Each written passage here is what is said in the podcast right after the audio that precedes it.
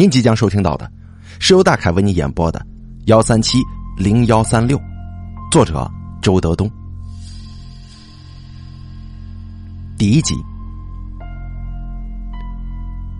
众所周知，我在青年文摘采版工作，编辑部地址公布在杂志上，铺满大街小巷。北京市朝阳区西坝河南路三号。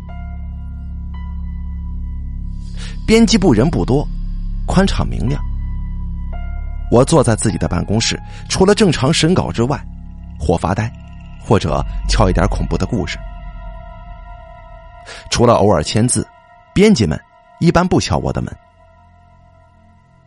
一天又一天，一年又一年，就是这么寂寞的度过的。有一次，跟一个媒体的朋友聊天，谈起恐怖来。他说了这样一句话：“他说，阳光下的恐怖，那才是真的恐怖。”我上班的时候，窗外阳光灿烂，没有任何恐怖事件。这世上的人都在东奔西走，忙忙碌碌，一切正常。直到这一天，九月三日。下午，有人轻轻的敲我的门。主编，我说：“进来。”编辑蒋某就进来了。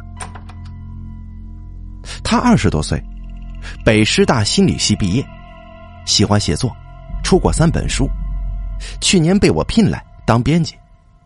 啊，有事啊？我问道。我想跟您谈一篇稿子。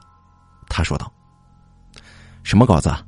你先给副主编看一看，这是程序啊。”哦，我觉得这篇稿子不一样，是一个恐怖故事。哦，这类题材不适合咱们杂志的定位啊！啊，不用谈了。可是，可是这个故事实在是……怎么了？你看看就知道了。哦。行，那你放这儿吧。蒋某拿出一篇打印出来的稿子，轻轻的放在我的办公桌上。那主编，我走了。啊，好，麻烦你把门关上，谢谢。最初的时候，我对这篇稿子没怎么在意。很多作者经常寄来他们写的恐怖小说。希望能够获得我的指点，基本上都是一些鬼故事。这开篇写的往往都是：黑夜有人路过一片坟地。这话不到三行，就会出现一个脸色苍白、披头散发的人，像僵尸一样跳着前行。而且啊，每句后面都有三个或者十几个感叹号。哎呀，对于这样的故事。我已经厌倦了。现在我在网上搜索我的名字，《燕赵都市报》披露了一个消息，我要自己指导，把最近写的一部小说《门》搬上荧幕。这几天消息已经在网上蔓延开来。过去我的新闻一直在文化版，现在啊。却跑到娱乐版去了。搜了一会儿，我偶尔转头看了看那篇稿子的标题，标题是“幺三七零幺三六”，后面是四个星号，这应该是一个电话号码，后面四个数字被遮蔽了，颇有一些神秘色彩，而且。熟悉我的人都知道，我的电话号码前面就是幺三七零幺三六。于是，我就顺着往下看了几行。故事是这样写的：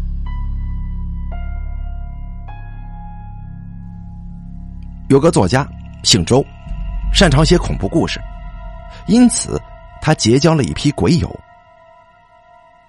这天晚上。周为了写一篇小说，来到他的办公室加班。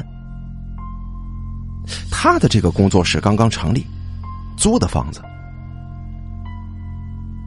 桌子上有一封信，打开是一个鬼友寄来的小段子，一张黄纸，散发着一股怪味儿手写体，题目叫做“幺三七零幺三六”，后面四个星号。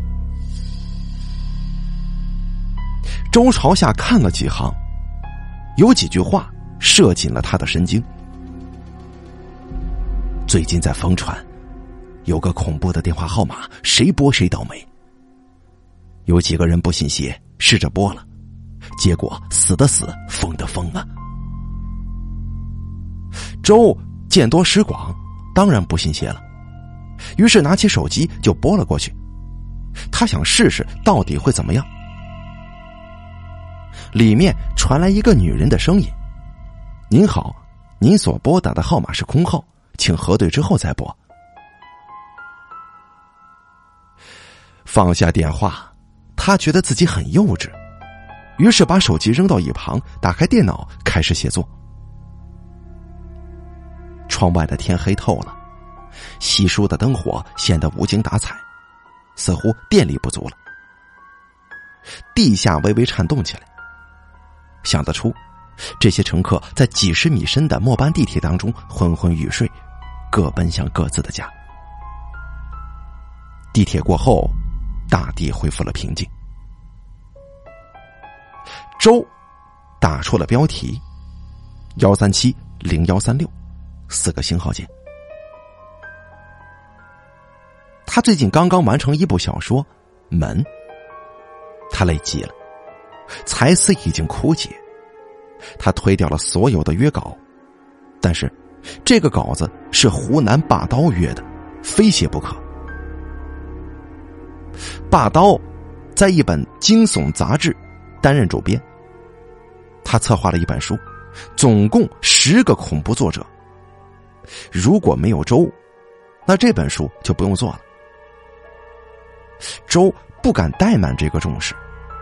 可是他的脑袋里已经没有故事了，但现在这个标题给了他灵感。第二集写下这个标题之后，突然有人敲门。这么晚了，是谁呢？他轻轻站起来，走到门口，从猫眼朝外看了看。昏黄的楼道里空荡荡的，没有一个人。难道是谁敲错门了？刚想转身回来，突然门又敲响了。他一下子感觉到了恐惧，先看了看门锁，然后才再一次凑近猫眼朝外看。楼道里依然空荡荡的，灯光似乎比刚才更暗了。紧接着，门又响了。他低声问了一句：“哪位啊？”一个稚嫩的声音说：“开门。”他一抖，想了想，轻轻的把门打开。原来是一个丑丑的小男孩，他大概有七八岁的样子，穿着一件白 T 恤衫。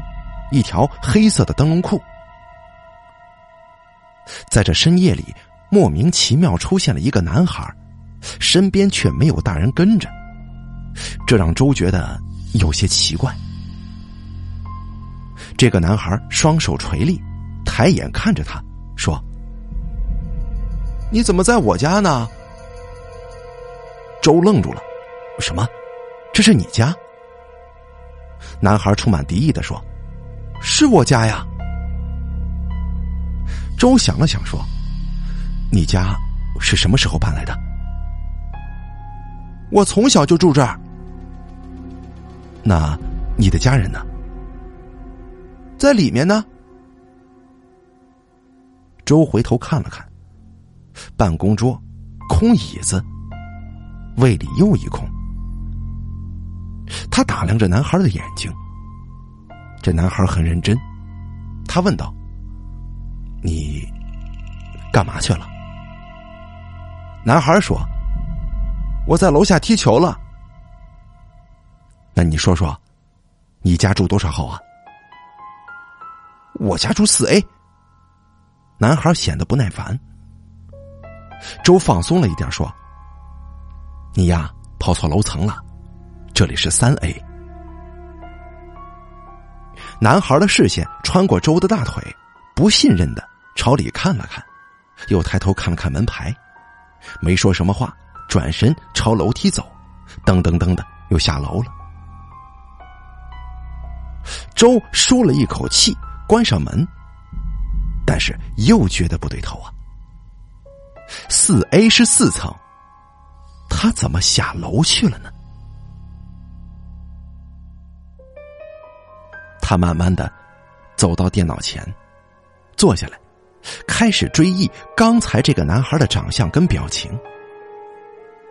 思路转来转去，他意识到一个问题：这个男孩跟那个电话号码有没有关系呢？为什么自己刚刚拨了幺三七零幺三六这个号码，就出现了这个奇怪的男孩？他写不下去了。关上电脑，决定回家。他的家离工作室只有一站路的样子。一路上，他一直东张西望，搜寻那个男孩的影子，但是却没有。进了家门，太太还没有睡觉，正坐在沙发上发呆。他看见周回来了，马上站起来说：“你干什么去了？”他说道。我不是告诉你了吗？去工作室写个稿子。可是你的手机怎么打不通了？什么？不可能啊！我刚才一直给你打，这电话里却说我拨的是空号。老实交代吧，你是不是做了什么手脚？他厌烦的说：“我做什么手脚啊？我没那么无聊，快睡吧。”太太说：“不行，我再试试。”一边说，他一边拨他的手机。这次他的手机响了，太太说：“真是奇怪了。”他一边脱衣服一边说：“你打我电话干什么？”太太气愤的说：“我刚刚接到一个电话，说你……行了，你别吞吞吐吐的。说我什么？”他说：“你被一辆轿车给撞了。”现在躺在大街上，脑袋一直在流血，没有人管。他从你的手机里调出了我的电话号，就打了过来。我问他你在哪儿被撞了，他说平安街。我跑过去之后，根本就不见你的影子，真是急死我了。你要是再不回来，我就报警了。第三集，周脸色阴沉的问。打电话的人是男的还是女的？太太说：“好像是个女的吧。”周愣了一下，马上问：“什么叫好像啊？”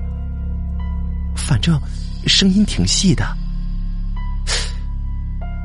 周打了个冷战，低声问：“是不是？是不是小男孩？”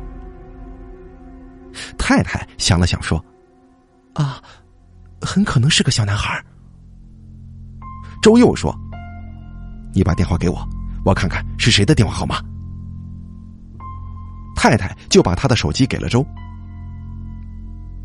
周调出那个已接来电，倒抽一口冷气呀！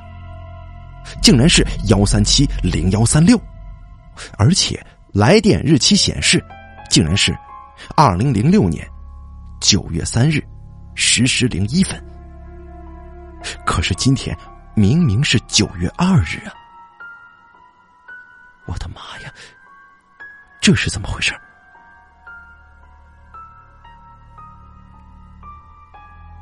平安街，他确实跟人约好了，明天十点要过去，跟一个人谈出版。不过那家图书公司不经过平安街的。他说道：“行了，你别搭理这件事情了。”鬼知道是哪个人在恶作剧啊！关灯睡觉吧。第二天，周早早的就醒了，吃了早点，他带上新写的一部小说打印稿，下楼出门，想打车去那家图书公司。刚走到街上，就接到了那个图书公司老总的电话。哎哎，周老师啊，哎呀，真是对不起啊，我现在临时有个事儿，在星巴克咖啡馆，哎，你到这里谈吧。周谨慎的问了一句：“是哪家星巴克呀？”那老总大大咧咧的说：“啊，离你挺近的，就在平安街那边啊。”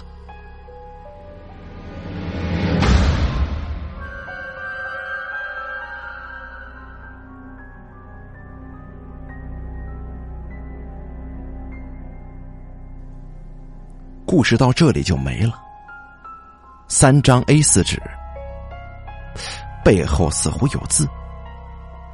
我翻过来，我发现每张打印纸的背后都写满了这个手机号：幺三七零幺三六。我盯着这个电话号，开始琢磨，这后面的四个星号，到底是哪四位数呢？还真能有这样的事儿吗？只要拨了这个号码，就会厄运难逃吗？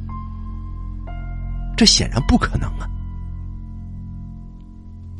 如果想揭穿作者故弄玄虚的把戏，那就只有一个办法：从幺三七零幺三六零零零零到幺三七零幺三六九九九九都试一遍。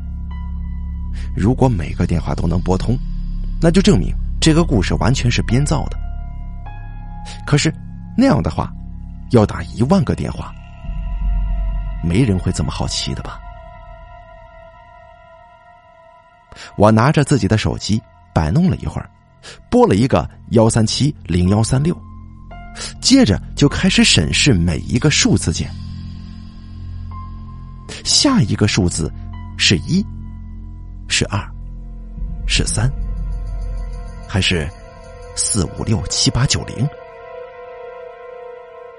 看了一会儿，我的眼睛慢慢的落了下来，盯住了左下角的那个星号键。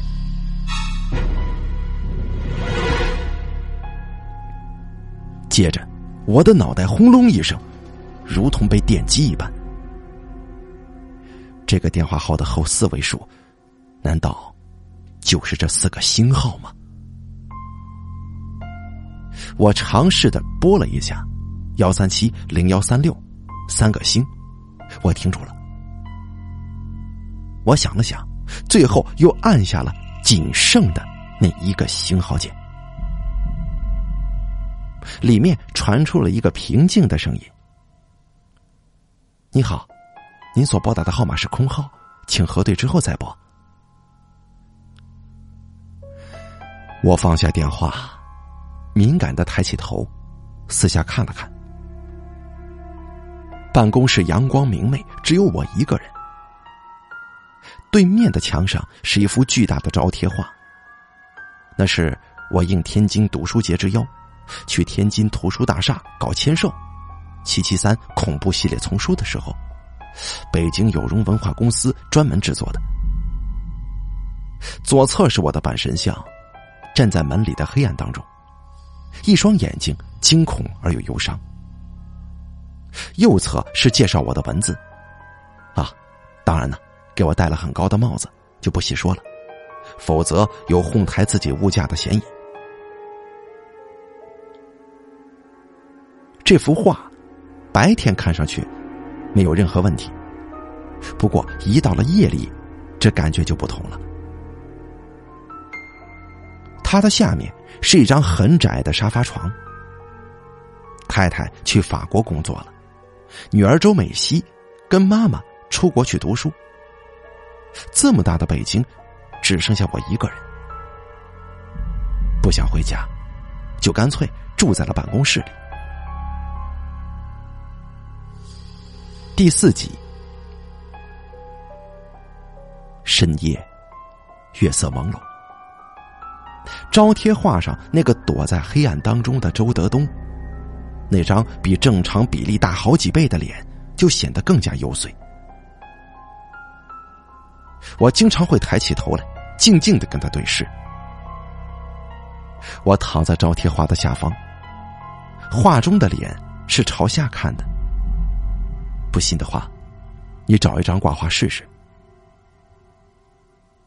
编辑部有人说：“主编呐，你一个人面对这张画，肯定越看越害怕。”因此，画上的那个周德东，半夜的时候就伸出两只手，慢慢的把自己卷起来。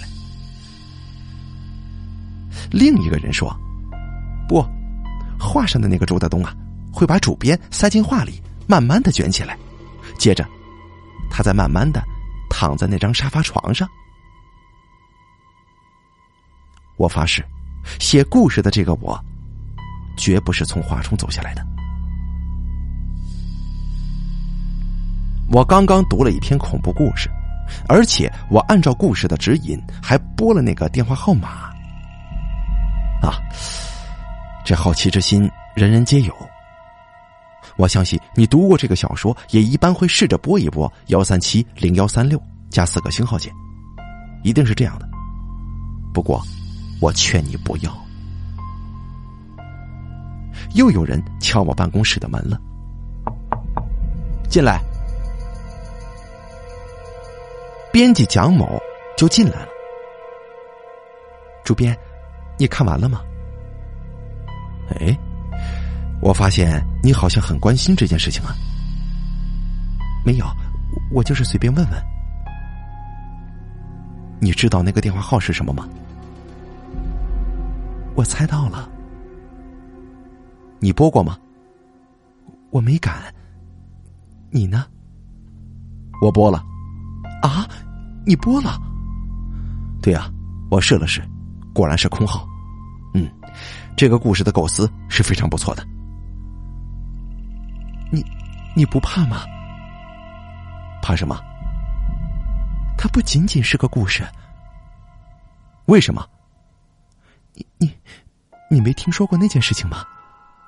这个电话号码真的很可怕，最近到处都在流传，谁拨这个号谁倒霉。有人应验了，作者就是根据这件事情写出这个故事的。我淡淡的说：“哈，没关系，我要是遇到什么恐怖的事儿，咱们写作呀就有素材了。”蒋某深深的看了我一眼。轻声说：“主编，那么你多保重吧。”接着，他一直看着我的眼睛，慢慢的退了出去。大家都下班走了之后，我一个人到单位附近吉野家吃了饭。回到单位，看着天色一点点黑下来，心里开始感到了某种阴虚，因为。我确实拨了那个电话号码。整个办公楼里一片死寂，只有我一个人。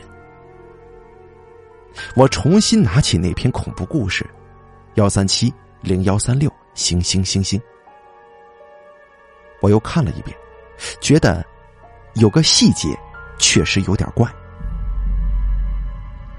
第一，我的单位在三 A。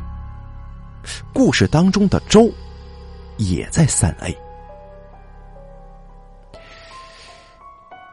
我放下他，抬起头，又开始跟画上的自己对视了。画上画的周德东，就像是我的魂儿。他站在另一个世界里，另一种时空当中，忧伤的、惊恐的观望着我这一具肉体凡胎。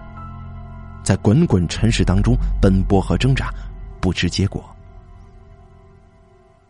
就在这个时候，门响了。这敲门声让我情不自禁的抖了一下。我突然想到，我曾经打过那个电话。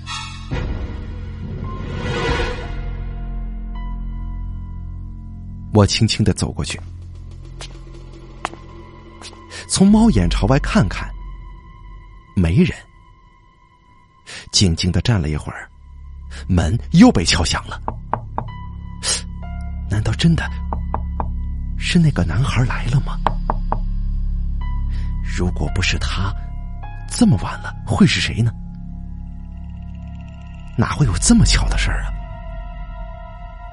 我小声的问：“谁呀？”门外传来一个粗粗的声音：“开门。”啊，不是小孩，是个成年人，他的声音似乎就贴在门板上。我是谁呀？我是周德东。如果我不敢开门，恐怕我连我自己都会瞧不起我自己的。深吸一口气，我说道：“我是值班的，现在编辑们都下班了，投稿的话，明天再来吧。”第五集，你不是值班的，你是周主编呐。对方说：“他不是北京口音，有点古怪，听不出是哪儿的。”我愣了愣，一咬牙就把门开了。如果我把他拒之门外，永远不会知道他的长相，心里一定会不踏实的。这门外竟然站着一个侏儒，他一点二米左右，但是十分健壮。在这黑夜里，在这空荡荡的办公楼上，莫名其妙出现了一个侏儒，这无论如何都不是一件正常的事儿啊！我看不出他多大年龄，他的两只胳膊又短又粗，规矩的垂在他身体的两侧。他抬眼审视着我，我也警惕的看着他。我知道自己沾染上了某种东西。你是？我是一个读者，从外省过来的。哦，那那你应该白天过来呀。我没什么大事儿，我只想看你一眼。接下来，我们都没话了。我是不会让他进屋子的。僵持了一会儿，我突然问道：“你有没有听过一个故事啊？什么故事？写的是一个恐怖电话号码。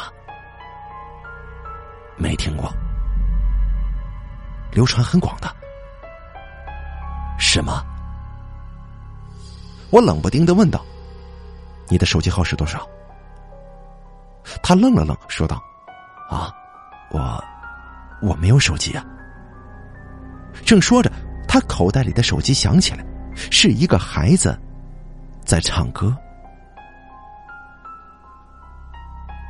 他没动，我静静的看着他，他静静的看着我。我跟他之间隔着一个巨大的谎言。手机响了一会儿，终于停了。这是我的闹钟，时间到了，我得走了。不然旅馆就关门了。你住哪儿啊？如归旅馆就在旁边。哪个房间？十三楼。哦，我没别的事了，拜拜，周主编。哦，拜拜。侏儒转身走了。我听着他下了楼，我把门关上，靠在门板上。感觉到身体很轻，他来了，我的心里开始后悔了。我不该打那个鬼电话的。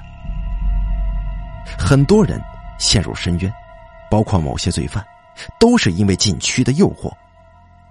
而禁区里并没有他们想要的东西，之所以踏进去，仅仅是因为那就是禁区。我走到椅子前坐下来，拿起那篇幺三七零幺三六星星星星，又看了一遍。我想知道，接下来会发生什么。故事里的周回到家，太太就说他接到一个电话。我太太跟女儿在法国，现在北京只有我一个人，我想不出这个故事该怎么进行下去。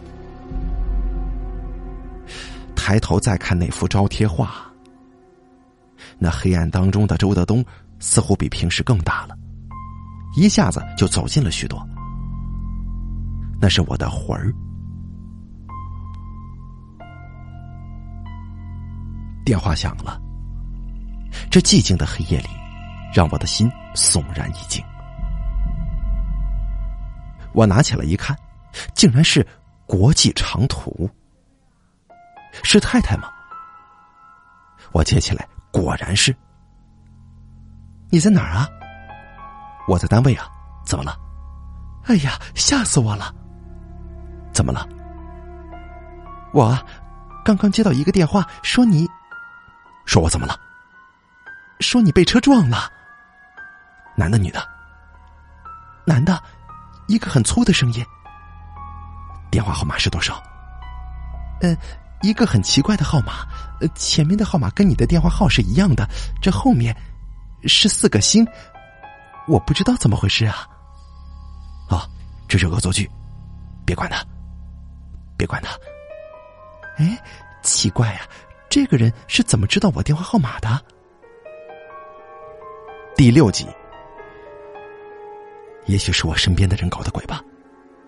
哎呀，你总是得罪人。啊，孩子最近怎么样？语言方面基本没有问题了。哦，那就好。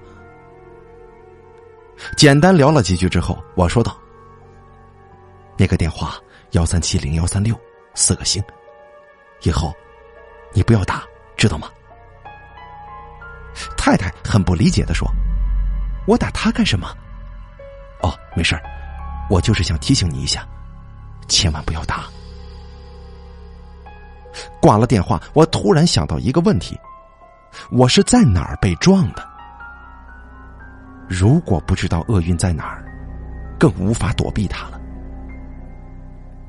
于是我又给太太拨了一个电话：“喂，那个人说我在哪儿被车撞了？他说的好像是德胜门。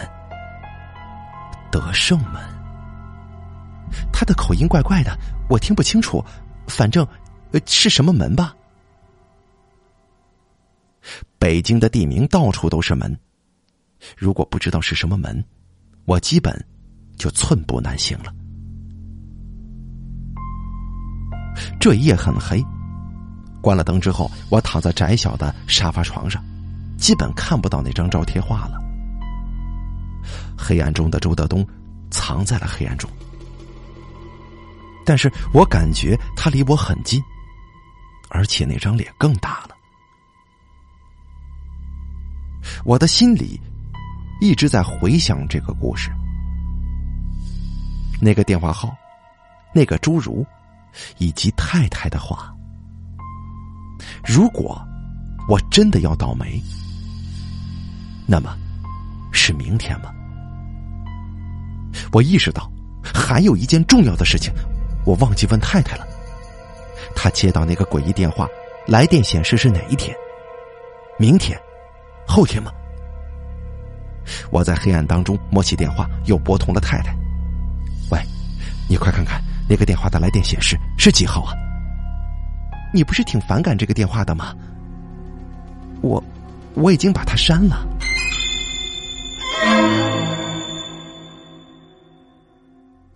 我的心扑通蹦了一下。不知道时间呢。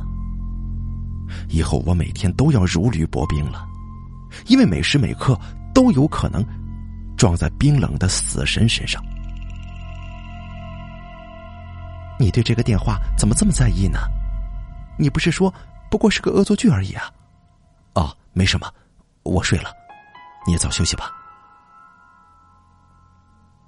我不可能睡着的。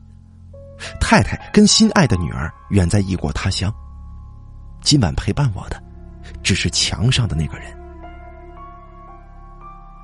他是我，一切都得离开。在这个世界上，最终陪伴自己的只有自己。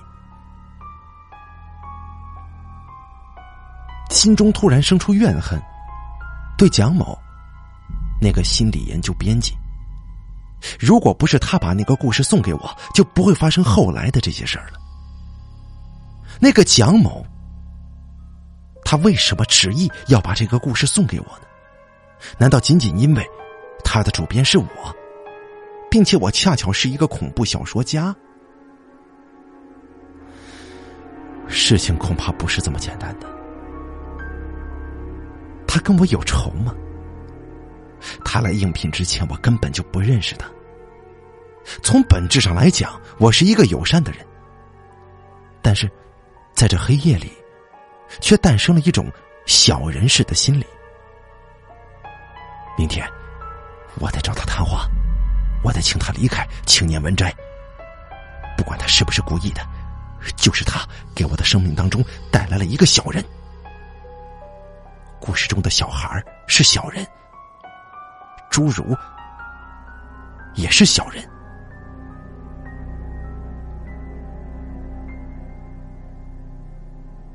大家陆续来上班了，蒋某是最后一个到的。我在 MSN 上对他说：“你过来一下。”一分钟之后，他进来了，观察着我的表情说：“主编，有事吗？”我盯着他问。那篇幺三七零幺三六的作者是谁？他想了想，说道：“你猜，是一个侏儒对吗？啊？为什么是一个侏儒呢？昨晚他来了。啊？没错，就像是故事里写的那样，很晚的时候有人敲门。啊？不。”他摇摇头说：“其实，这故事是我写的。”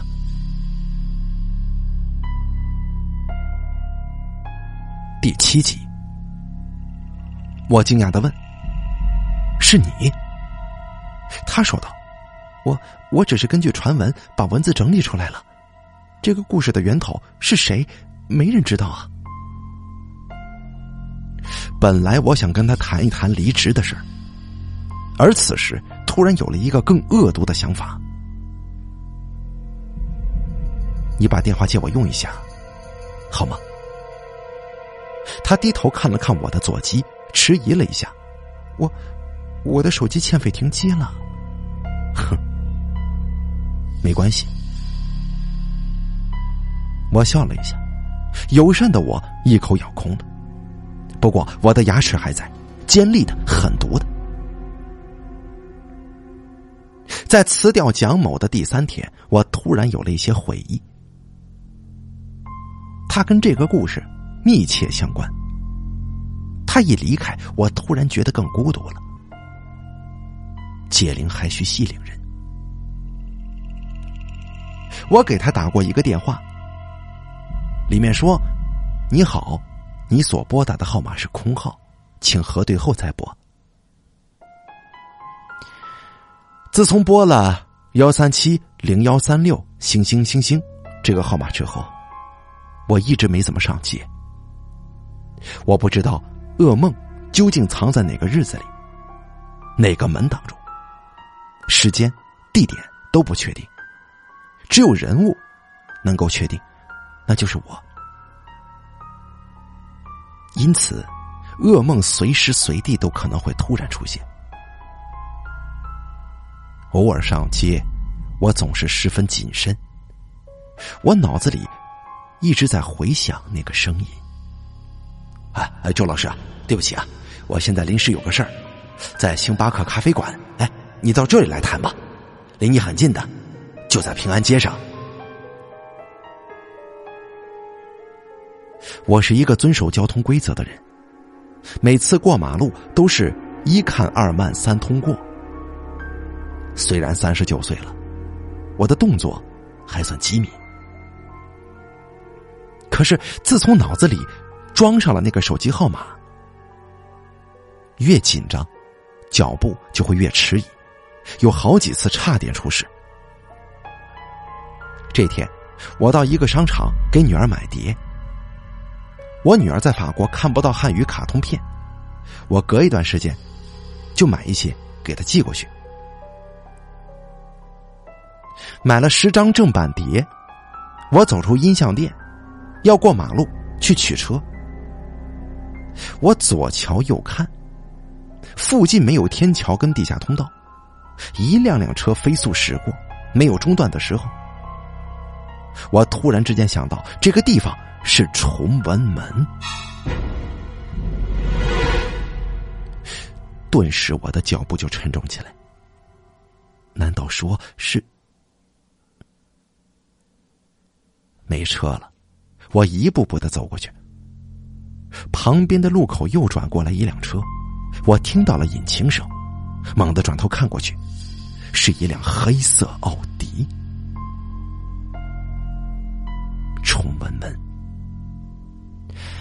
从奥迪跟我的距离来看，我完全可以走过去。可是脑袋里猛然蹦出“崇文门”三个字，一下子我傻住了，眼睛一直盯着他。前进半步，后退一步。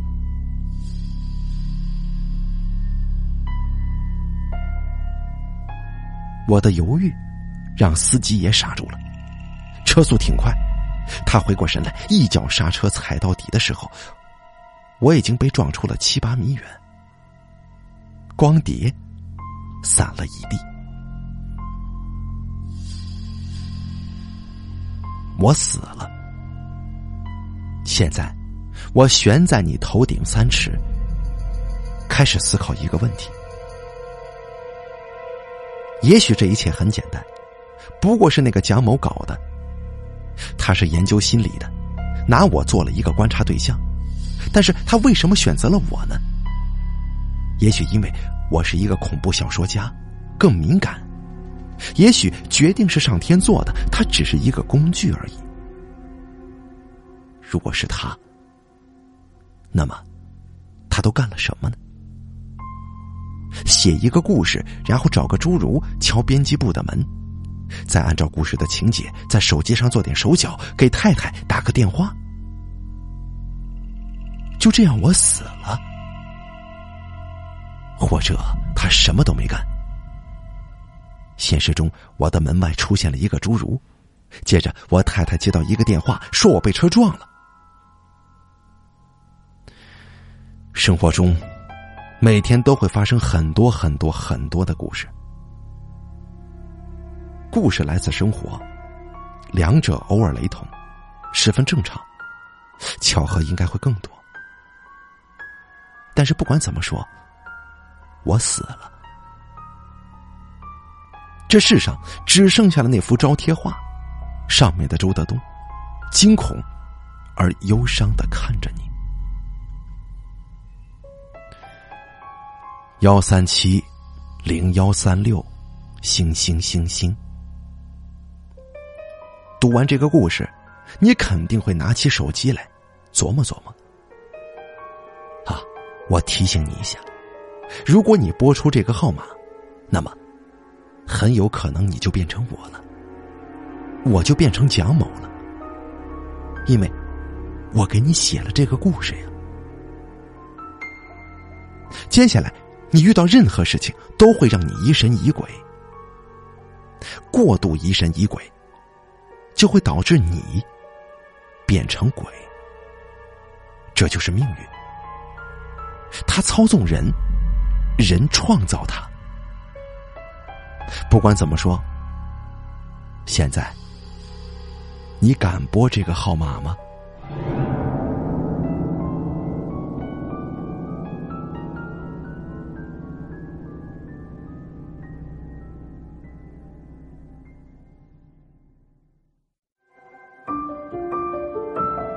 本期故事演播完毕。想要了解大凯更多的精彩内容，敬请关注微信公众账号“大凯说”。感谢您的收听。